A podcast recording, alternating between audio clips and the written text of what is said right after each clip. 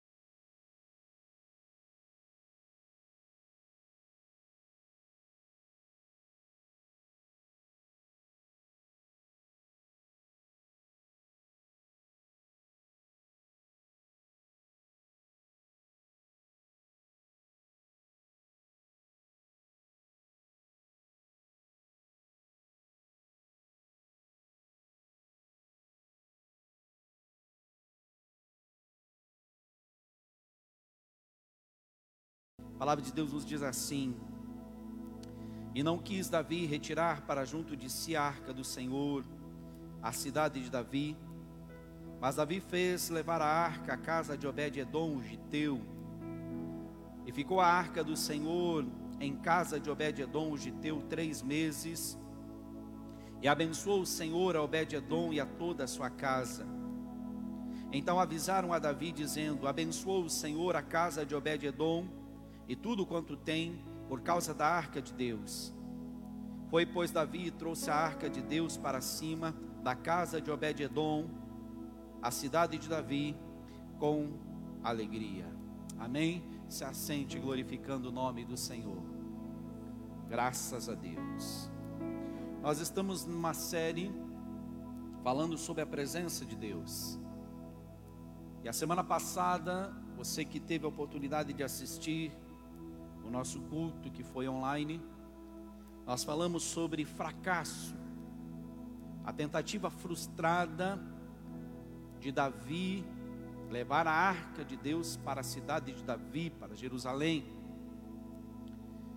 Nós vimos ali a, a tragédia desse acontecimento. Nós vimos a morte de Uzar, que tentou segurar a arca com seu braço. E terminamos com o versículo 10 do capítulo 6, aonde Davi decide deixar a arca na casa de Obed-edom, o giteu. Se você não assistiu essa mensagem de domingo passado, ela está no nosso YouTube, ela está também no nosso podcast do Spotify. E você pode acessar, eu acredito que daqui a pouco eles colocam aí aonde você encontra as mensagens que nós estamos ministrando aqui. No caso você tenha perdido da semana passada, assiste lá, depois assiste essa para você pegar a linha de raciocínio. Amém? Mas a série é fracasso, paixão, sucesso. E hoje nós vamos falar sobre paixão. Paixão pela presença de Deus. Essa música diz: Tua presença é o meu prazer. Que isso seja real na nossa vida. A Bíblia ela não diz muito sobre Obed-edom. Apenas sabemos que ele era filho de Gedutum da tribo de Levi, e também era da cidade de Gate. Mas o que nós queremos conversar, trabalhar, é o que aconteceu com este homem depois que ele recebe na sua casa a arca de Deus. Davi, como nós vimos, está frustrado, está aborrecido, e então ele decide deixar as, a arca de Deus na casa de Obed-Edom. Eu fico imaginando, queridos, Davi chegando na casa de Obed-Edom. A casa de Obed-Edom, ela era na beira do caminho. Ela era na beira da estrada. Não foi algo programado, não foi algo pensado. Simplesmente Davi olhou para aquela casa e possivelmente deve ter perguntado a alguém quem mora ali naquele casebre. Quem mora ali naquela casa, ali na beira da estrada, e alguém, ah, aquele ali é o Obed Edom, Edom, ele mora ali naquele lugar. Alguns estudos dizem que Obed Edom era filisteu, mas o que nós sabemos que ele era da tribo de Levi, é o que a Bíblia relata. Mas o que eu quero frisar aqui, querido, que o rei Davi, ele não se preocupou em saber quem era Obed-Edom. Ele não se preocupou em saber o que Obed-Edom fazia, da onde ele era, da onde ele tinha vindo, qual era a sua reputação, o que ele fazia, o que ele deixava de fazer. A questão toda é que Davi olha para a casa de Obed-Edom e decide deixar a arca de Deus ali na casa de Obed-Edom. Sabe, um dia Deus olhou para nós sem se preocupar quem nós éramos. Um dia Deus olhou para nós sem se preocupar o que nós estávamos fazendo. Um dia Deus olhou para nós sem se preocupar o que nós tínhamos ou o que não tínhamos. Um dia Deus olhou para nós sem se preocupar com a nossa reputação, com o nosso pecado. Ele simplesmente olhou para nós e desejou colocar na nossa vida a presença dele. Ele simplesmente olhou para mim, olhou para você, sem se preocupar com o que você estava fazendo, quem você era, da onde você tinha vindo. Ele entregou o filho dele na cruz para que hoje eu e você pudéssemos ter na nossa vida a presença do Deus Altíssimo. Ele não se preocupou com a nossa reputação. Davi não se preocupa com nada, não, vamos deixar ali. Eu fico imaginando Davi chegando na casa de Obed-Edom. Era muita gente. Nós vimos lá semana passada, versículo 1: 30 mil dos seus melhores homens, uma comitiva inteira, encostando na frente da casa desse homem. Esse homem não tem ideia do que está acontecendo, esse homem não tem ideia do que está por vir na vida dele. Davi chega lá, não pede licença, é rei.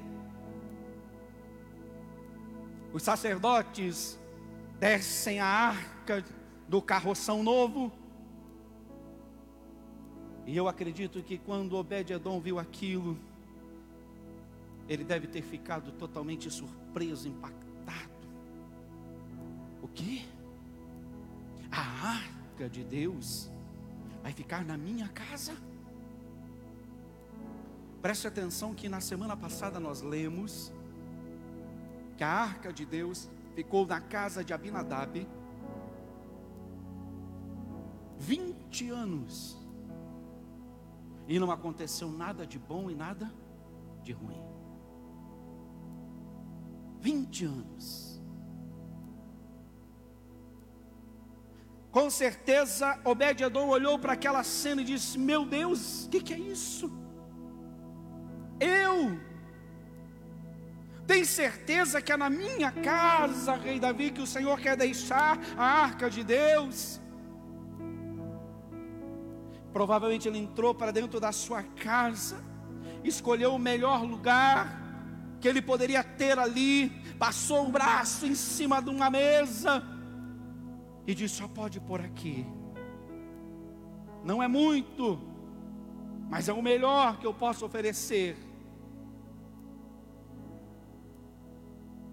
Davi deixa ali a arca da aliança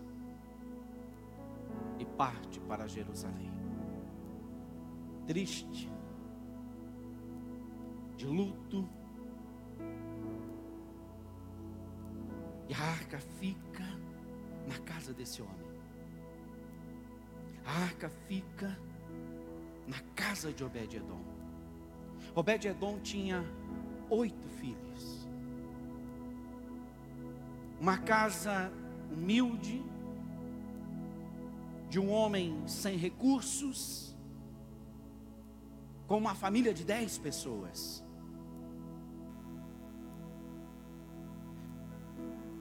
Eu fico imaginando Obed-Edom, depois que o rei vai embora, impactado com tudo aquilo que está acontecendo, a sua família, a sua esposa, os seus filhos, não entendendo nada.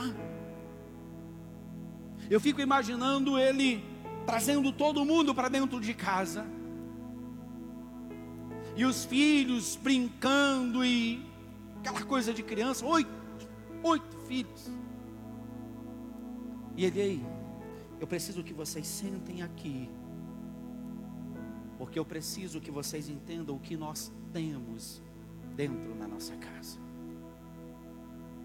Eu preciso que vocês entendam o que é isso. Sentou todo mundo, isso aqui não está na Bíblia, irmão, isso aqui é eu imaginando a cena. Sentou todo mundo em volta da arca. As crianças se aquietem. Aqui, filhos, está a arca de Deus. Isso aqui é o bem mais precioso de Israel. Ele provavelmente lembrou lá de Êxodo Ó Deus desenhou essa arca. Essa arca foi projetada por Deus. Ela é feita de madeira de acácia. Ela é revestida de ouro batido. Deus colocou dois querubins sobre a sua tampa. E nos querubins ele manifesta a sua glória, ele manifesta o seu poder. Isso aqui é o que Israel tem de mais importante. Não é um objeto comum, não é um objeto qualquer, não é um enfeite para se ter na sala de uma casa, mas ela está aqui, e nós vamos zelar por ela com toda a nossa vida, nós vamos zelar por ela com tudo de melhor que nós tivermos, enquanto ela estiver aqui, enquanto a arca de Deus estiver na nossa casa, nós vamos cuidar dela com a nossa vida, nós vamos dedicar tempo na presença. Nós vamos pegar, vamos limpar todo dia, vamos deixar isso aqui brilhando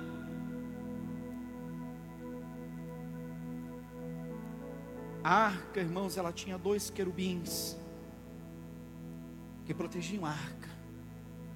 Quando o homem foi expulso do jardim do Éden, preste atenção. Quando o homem foi expulso do jardim do Éden, Deus colocou dois querubins guardando o jardim, para guardarem a árvore da vida, que era o que se tinha de mais importante no jardim do Éden. Quando, Jesus, quando Deus fez a arca, Deus colocou dois querubins para guardarem a presença dEle. Quando Jesus ressuscitou, haviam dois anjos guardando o seu túmulo. Sabe o que isso significa? que tudo que Deus ama, Deus coloca guardas. Tudo que Deus ama, Deus cuida. E sabe o que que nós temos hoje aqui? Nós temos muitos anjos passeando nesse lugar. Nós temos muitos querubins passeando nesse lugar. Nós temos querubins passeando na sua casa. A proteção de Deus, sabe por quê? Porque nós somos a coroa da criação de Deus. Nós somos o que Deus mais ama. E Ele coloca os seus anjos a nosso favor. Ele coloca os seus anjos a nossa guarda. Ei, os anjos do Senhor estão guardando a tua casa. Os anjos do Senhor estão guardando a sua família, os anjos do Senhor estão guardando a sua vida. Você é o bem mais precioso de Deus. Ele guarda você. Como ele guardou o Éden, como ele guardou a arca e como ele guardou o túmulo de Jesus. Ei, filhos, isso aqui, ó, tem que ter reverência tem que ter respeito. Eu não quero mais bola aqui dentro de casa. Aquele homem chama a sua família para zelar pela presença de Deus, para guardar a presença de Deus, para cuidar da presença de Deus. E a Bíblia diz assim, por duas vezes a Bíblia fala isso.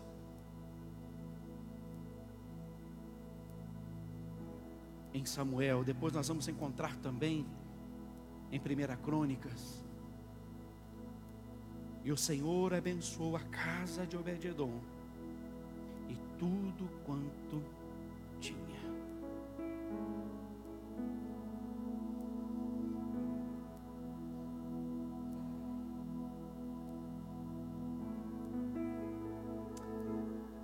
Nós estávamos lembrando ontem, irmãos,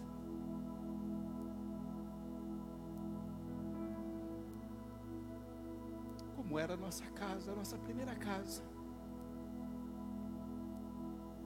na cidade de Matinhos.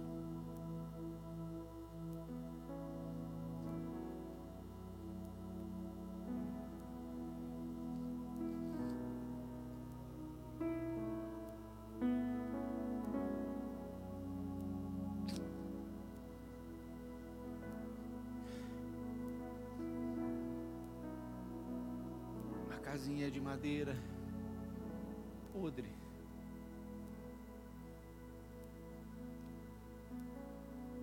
Janelas eram de madeira, não era vitrô, era madeira, tramela.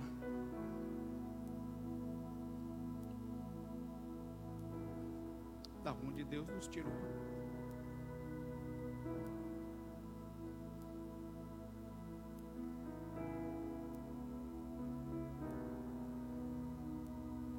Diz que. E sabe por que, que Deus nos tirou de lá, irmãos?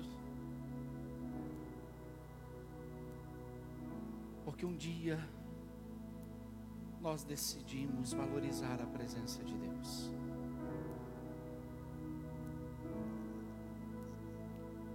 Um dia nós decidimos que a presença de Deus seria a coisa mais importante na nossa vida.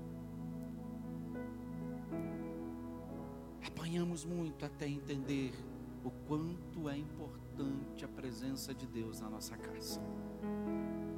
O quanto é importante a presença de Deus na nossa vida. Mas o dia que nós entendemos isso, e nós começamos a cuidar da presença de Deus, a zelar pela presença de Deus, Deus começou a fazer coisas extraordinárias na nossa vida. A Bíblia diz que três meses, três meses, a arca ficou na casa de Obed-Edom. E a notícia era que Obed-Edom estava sendo abençoado, e Deus abençoou a casa de Obed-Edom e tudo que ele tinha. Eu fico imaginando que talvez o casamento estava por um fio, os filhos estavam se perdendo, miséria, fome. Porque provavelmente Era muito que Deus estava fazendo para ele ser notado.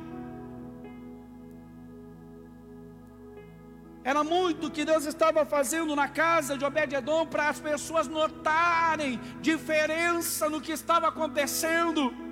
No versículo 12, a, a, a notícia chega até Davi: ó, oh, Deus abençoou a casa de Obed-Edom e tudo que ele tem.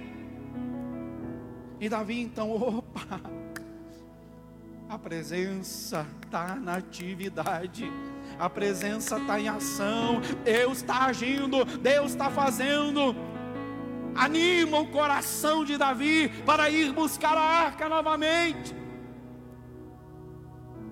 É muito possível, irmãos, que a bênção na casa de Obed-Edom está relacionada ao zelo pela presença de Deus especialmente na forma que ele cuidou da arca da aliança, enquanto ela esteve na sua casa. As coisas começam a tomar um rumo diferente. Talvez as pessoas diziam: Ei, o que, que está acontecendo lá na casa de Obed-Edom? Obed-Edom não tinha nada. Obed-Edom não tinha onde cair morto e alguma coisa está acontecendo lá. Eu estou vendo os filhos dele que estavam se perdendo, estão tudo direitinho, estão tudo caminhando de maneira correta. E o que, que está acontecendo lá?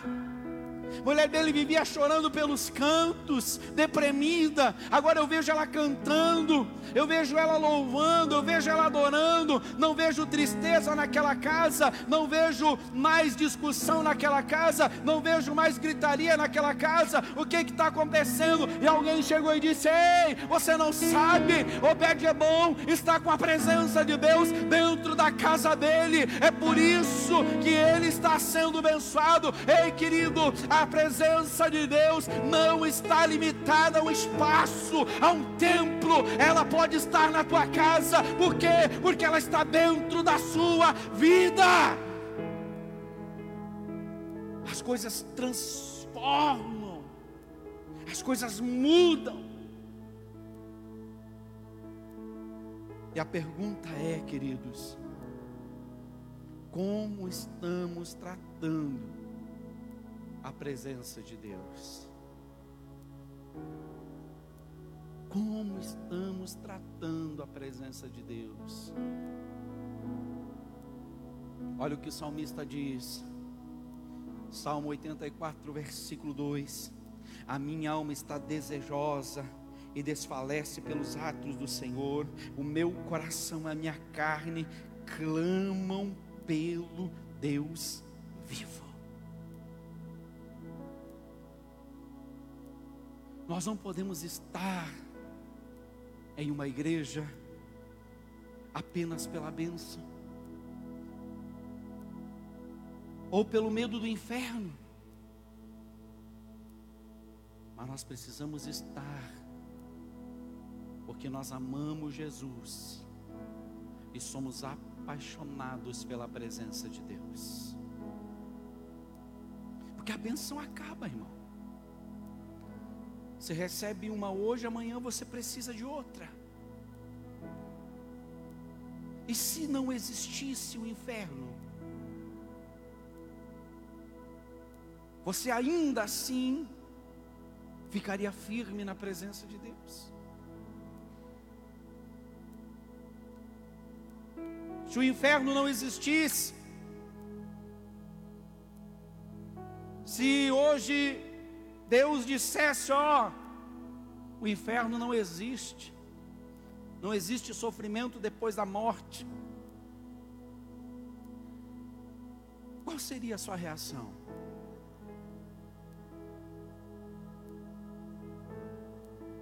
Podemos estar aqui por causa do medo do inferno, nós temos que estar aqui porque amamos a presença de Deus. E se o inferno não existisse, continuaríamos aqui, porque depois da morte eu não quero viver o nada, eu quero viver o tudo na presença de Deus. Não existe sofrimento, ah, acabou. Não, não me interessa para mim se não existe inferno. O que interessa é que existe a presença de Deus e eu vou zelar, eu não vou pecar, eu vou viver em santidade santidade, não porque eu tenho medo do inferno, eu vou viver em santidade porque eu quero depois desse tempo continuar desfrutando da presença gloriosa do meu Deus, não pelo medo, não porque eu tenho medo de algo, mas porque eu amo estar na presença de Deus. É isso que tem que mover o nosso coração. O Salmo 42, versículo 1 e 2 diz: Assim como o servo brama pelas correntes das águas, assim suspira minha alma por ti, ó Deus. A minha alma tem sede de Deus, do Deus vivo. Quando entrarei e me apresentarei ante a face de Deus? A presença de Deus é o que nós temos de mais importante aqui. A presença de Deus é o que temos de mais importante aqui. E enquanto eu tomo um copo d'água, você dá glória a Deus. E se você quiser aplaudir o Senhor, você também pode aplaudir.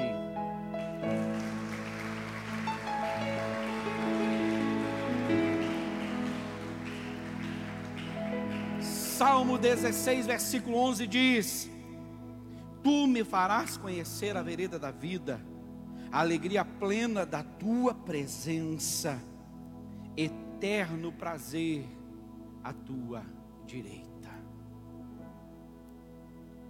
Efésios capítulo 1, versículo 3 e 4. Davi, queridos, era um apaixonado pela presença de Deus. E não se ouvia falar do inferno no tempo de Davi. Passou-se a ouvir depois.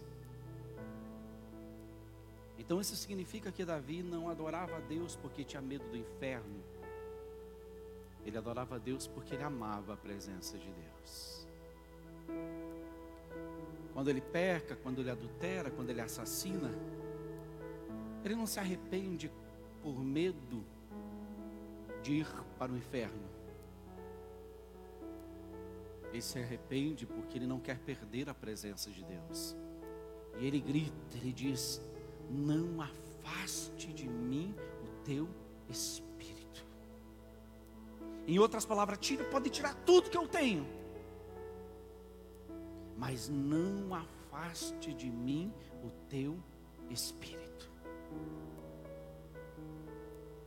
Efésios capítulo 1, 3 e 4 diz assim: Bendito seja o Deus e Pai do nosso Senhor Jesus Cristo, que nos abençoou com todas as bênçãos espirituais nas regiões celestiais em Cristo, porque Deus nos escolheu nele antes da criação do mundo, para sermos santos e irrepreensíveis na Sua presença.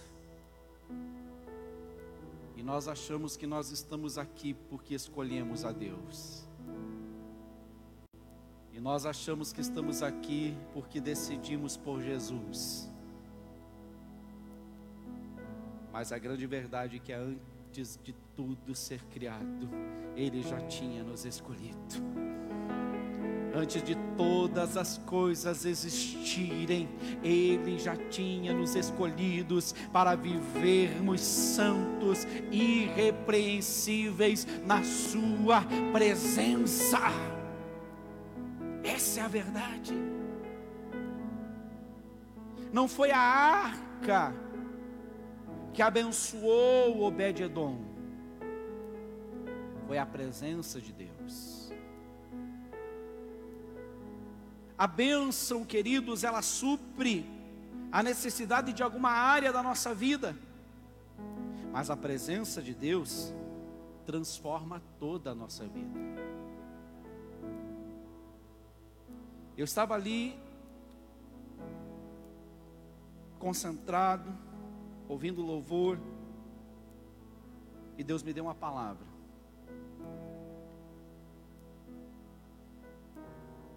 O Deus que você serve é o Deus da hora da crise, ou é o Deus da tua vida? O Deus que você serve é o Deus da hora da dificuldade? Ou é o Deus da tua vida? O Deus que você serve é o Deus que eu procuro quando as finanças não vão bem? Ou Ele é o Deus da minha vida? Não importa o que eu esteja passando, eu quero estar na Sua presença. A bênção, ela tem prazo de validade. Mas a presença de Deus é para toda a eternidade. A bênção nos leva e nos dá uma vida boa nesse tempo. Mas a paixão pela presença de Deus nos garante a eternidade de glória.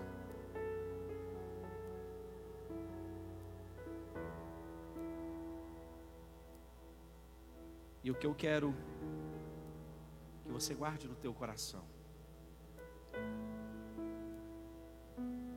Versículo 12, parte B do versículo 12 do capítulo 6 diz assim: Foi, pois, Davi e trouxe a arca de Deus para cima da casa de Obed-Edom, a cidade de Davi, com alegria.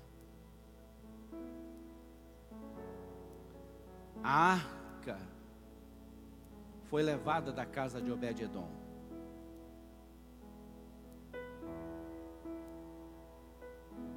Preste atenção, porque isso aqui é forte demais.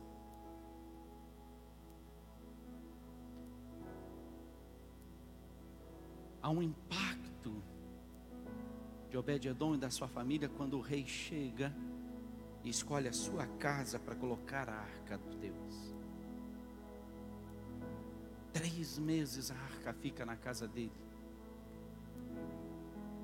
Deus o abençoa tanto que a notícia chega ao coração de Davi e anima o coração de Davi para trazer a arca de volta, para ir buscar a arca novamente. E a semana que vem nós vamos ver o sucesso. Por que que na segunda tentativa de trazer a arca de Deus para a cidade de Davi, Davi teve sucesso? O coração dele se enche de alegria. Ah, ele está sendo abençoado, então significa que a presença de Deus está lá. Vamos trazer ela de volta. E agora nós estamos vendo a comissão de Davi, não agora com os melhores, nós vamos ver isso a semana passada, a semana que vem, não agora com os melhores, com os sacerdotes, agora é com os sacerdotes. E ele chegando novamente na casa de Obed-Edom, e Obed-Edom agora com seu coração contrito, apertado, porque ele sabe que o rei não está ali para dizer bom dia para ele. Ele sabe que o rei está ali porque a arca vai ser levada de volta para Jerusalém. Há um desespero no seu coração. Há um desespero na sua alma. E provavelmente, isso aqui é o que a minha mente imagina. Ele olha para o rei e diz: Eu sei que o Senhor tem que levar. Eu sei que ela tem que ir. O Senhor preparou uma tenda para ela. Mas Davi, meu rei, nós não sabemos mais viver sem isso. Nós não sabemos mais viver sem a presença de Deus. Nós não, não, não vamos conseguir viver mais sem sentir o que estamos sentindo, sem viver o que estamos vivendo, é rei pensa em alguma coisa aí, porque a minha família não terá mais estrutura sem a presença de Deus. Nós sabemos, Davi, quem nós éramos antes da presença de Deus, nós sabemos o que somos agora.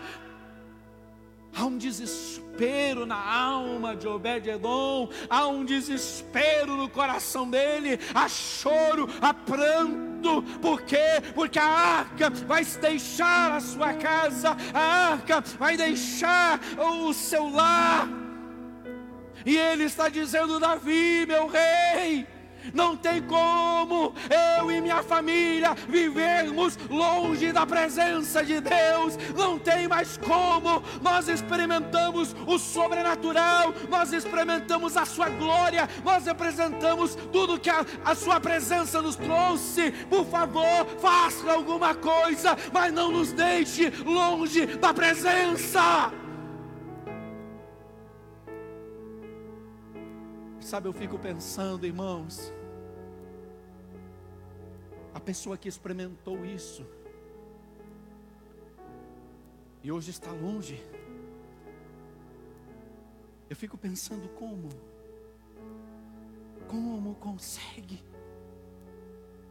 como consegue viver longe da presença de Deus depois de ter experimentado essa presença. Eu me desviei aos 12 anos de idade. Eu conhecia muito pouco sobre a presença de Deus. Mas Deus conhecia muito sobre mim. Eu lembro que muitas vezes com a cabeça virada de cabeça para baixo, uma voz vinha no meu ouvido e dizia assim: Ei, o que, que você está fazendo aí?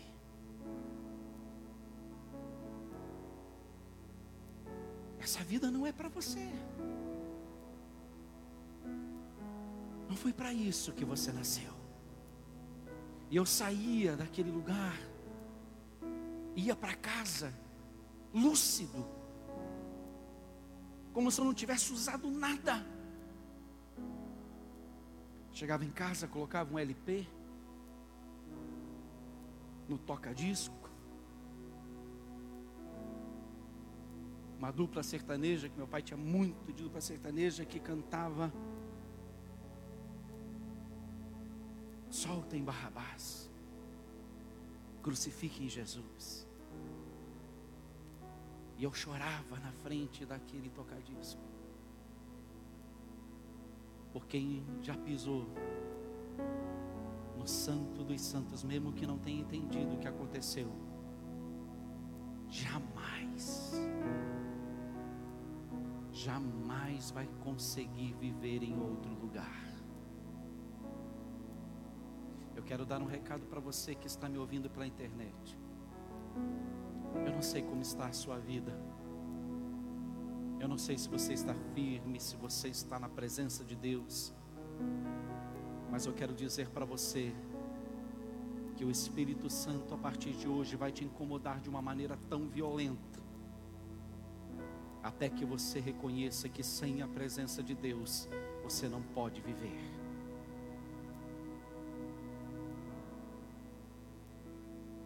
Por favor, rei, faça alguma coisa, mas não nos deixe sem a presença. Acredito eu que se ele não tivesse o temor de Deus e não soubesse a importância que aquele objeto, a arca, tinha, ele teria se jogado em cima. Ela vai, mas eu vou junto. A sua família grudada nele, dizendo: então nós vamos todo mundo. E sabe o que, que acontece? 1 Crônicas 15, 24. E Sabanias, Josafá, Netanael, Amazai, Zacarias, Benaia e Eliezer, os sacerdotes tocavam a trombeta perante a arca de Deus. E Obed-edom, e Jeias, eram porteiros da arca de Deus.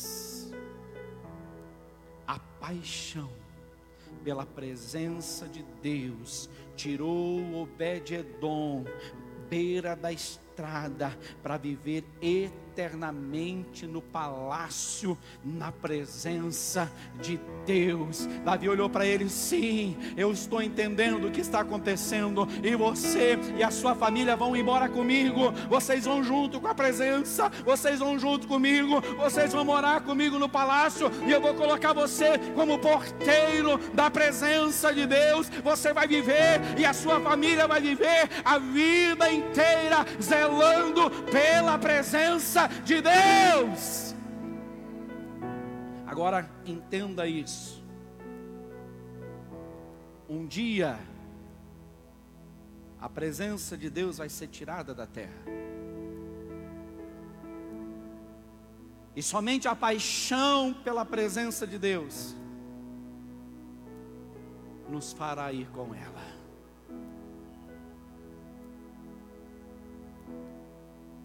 Um dia,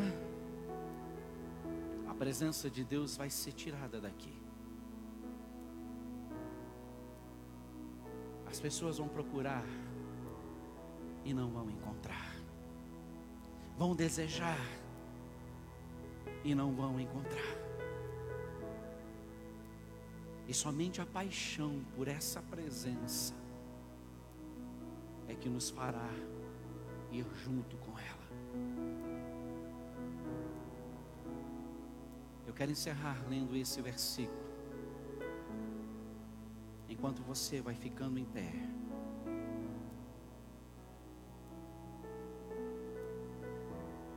Eu gostaria que você na sua casa se juntasse com a sua família agora.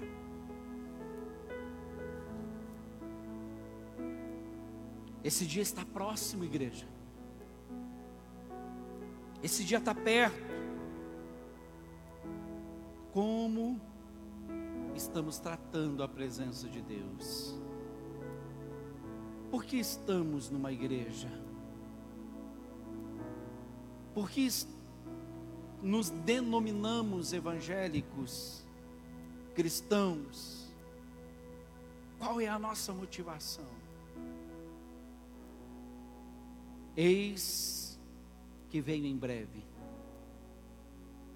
a minha recompensa está comigo. E eu retribuirei a cada um de acordo com o que fez. Com o que fez com o quê? Com o que fez com a presença de Deus. Eu sou o Alfa e o Ômega, o primeiro e o último, o princípio e o fim. Felizes os que lavam as suas vestes, para que tenham direito à árvore da vida e possam entrar na cidade pelas portas. Nós temos uma missão, irmãos. Nós, pastores, temos uma missão. Primeiro temos uma missão pessoal, que é quando a presença de Deus for tirada daqui, a gente vai junto. Mas a gente não quer ir sozinho. A gente quer ver cada rosto que a gente tem cuidado. Ir junto conosco. Assim como a arca foi tirada da casa de Obed-Edom. E a paixão pela presença levou Obed-Edom para o palácio, para ser o porteiro da presença de Deus. Está chegando o dia em que o rei vai voltar e vai tirar a presença daqui. E a paixão pela presença de Deus que vai fazer com que a gente suba e vá embora com ela.